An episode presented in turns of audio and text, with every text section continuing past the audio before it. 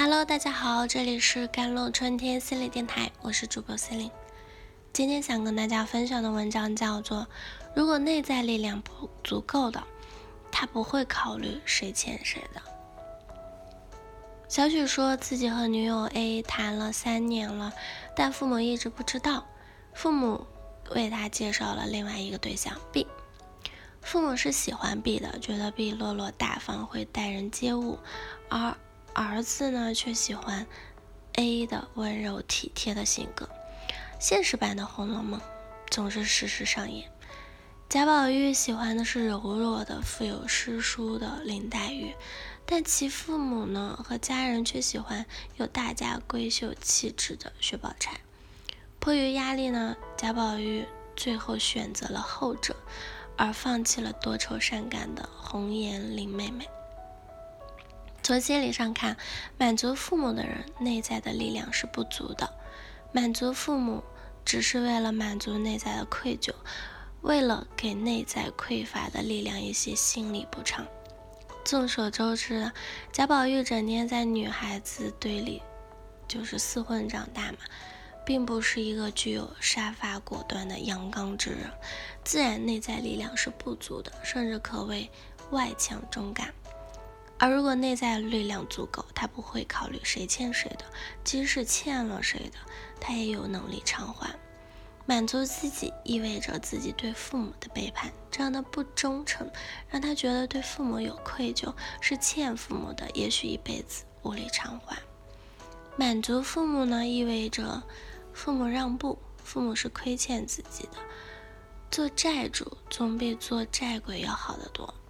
在我们的社会圈和同事圈、朋友圈里，总能看到一些甘愿满足他人和一味妥协的人，他们属于付出型人格或者讨好型的人格。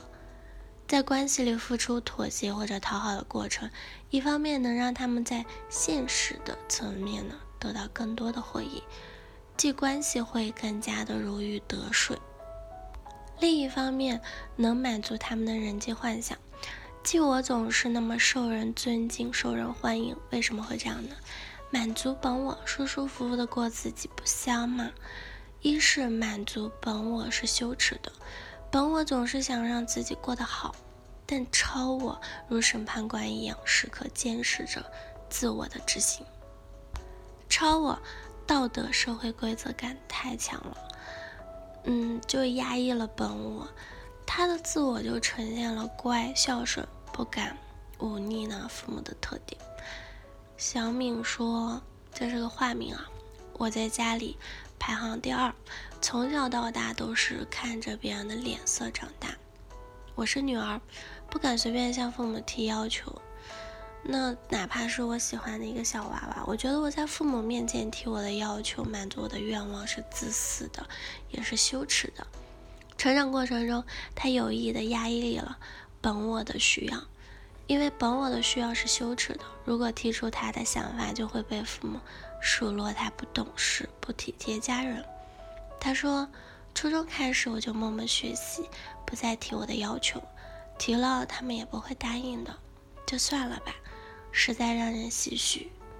可以想象，他通过学习回避、压抑了他的本我的内在需要。他认为自己不值得、不配的，这样的不配的感让他无法拥有良好的价值感和自尊感。二是特别在意他人认可，这类人多半是有讨好人格，讨好他人是为了救赎自己。在他们的成长过程中，由于内在力量的不足，他们会觉得周围的人都是评委，而他是那个蹩脚的选手。他们会一辈子活在他人的评价中。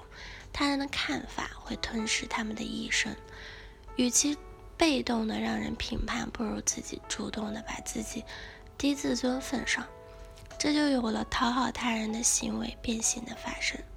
小敏大学毕业后呢，父母年纪逐渐大了，希望他早点成家，为他相中了一门亲事，但他并不想这么早结婚，他想继续深造读研究生。相亲的对象条件是较好的。房子、车子、工作等都较好，他很担心自己是否会错过这样的对象，但他在情感上并不喜欢他。他挣扎了很久，找到了自己的恐惧。如果我继续读书，以后还找了个不如意的对象，那父母会怎么看我？邻居亲友会怎么看我？正是这样的恐惧让他焦虑，让他无处躲藏，无法心安。三是为了不被父母抛弃。如果你不会满足他人，不能照顾他人的需求，你就是个有缺陷的人。而满足自己就得罪了他人，你怎么会是个乖孩子呢？但是成长意味着我们需要做个完整的人，有好也有不好，一半海水一半火焰，但却也有很多人想做个完美的人。做父母的总也希望自己的孩子事事通理、人情练达，为此呢，从小开始培养，就培养了孩子的关系意识。培养孩子的察言观色的本领，做个完美的人。我们通过讨好关系证明来证明父母的教育是对的，是不丢人的，没有被父母抛弃才是安全的。讨好了关系，顺理顺了人情，父母脸上也有光，皆大欢喜。至于你内在的委屈嘛，它只能待在远处的墙角里绝望。其实你心里的底色仍旧是不安全的、无力量的、低自尊的。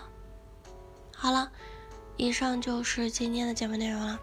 咨询请加我的手机微信号：幺三八二二七幺八九九五，我是司令，我们下期节目再见。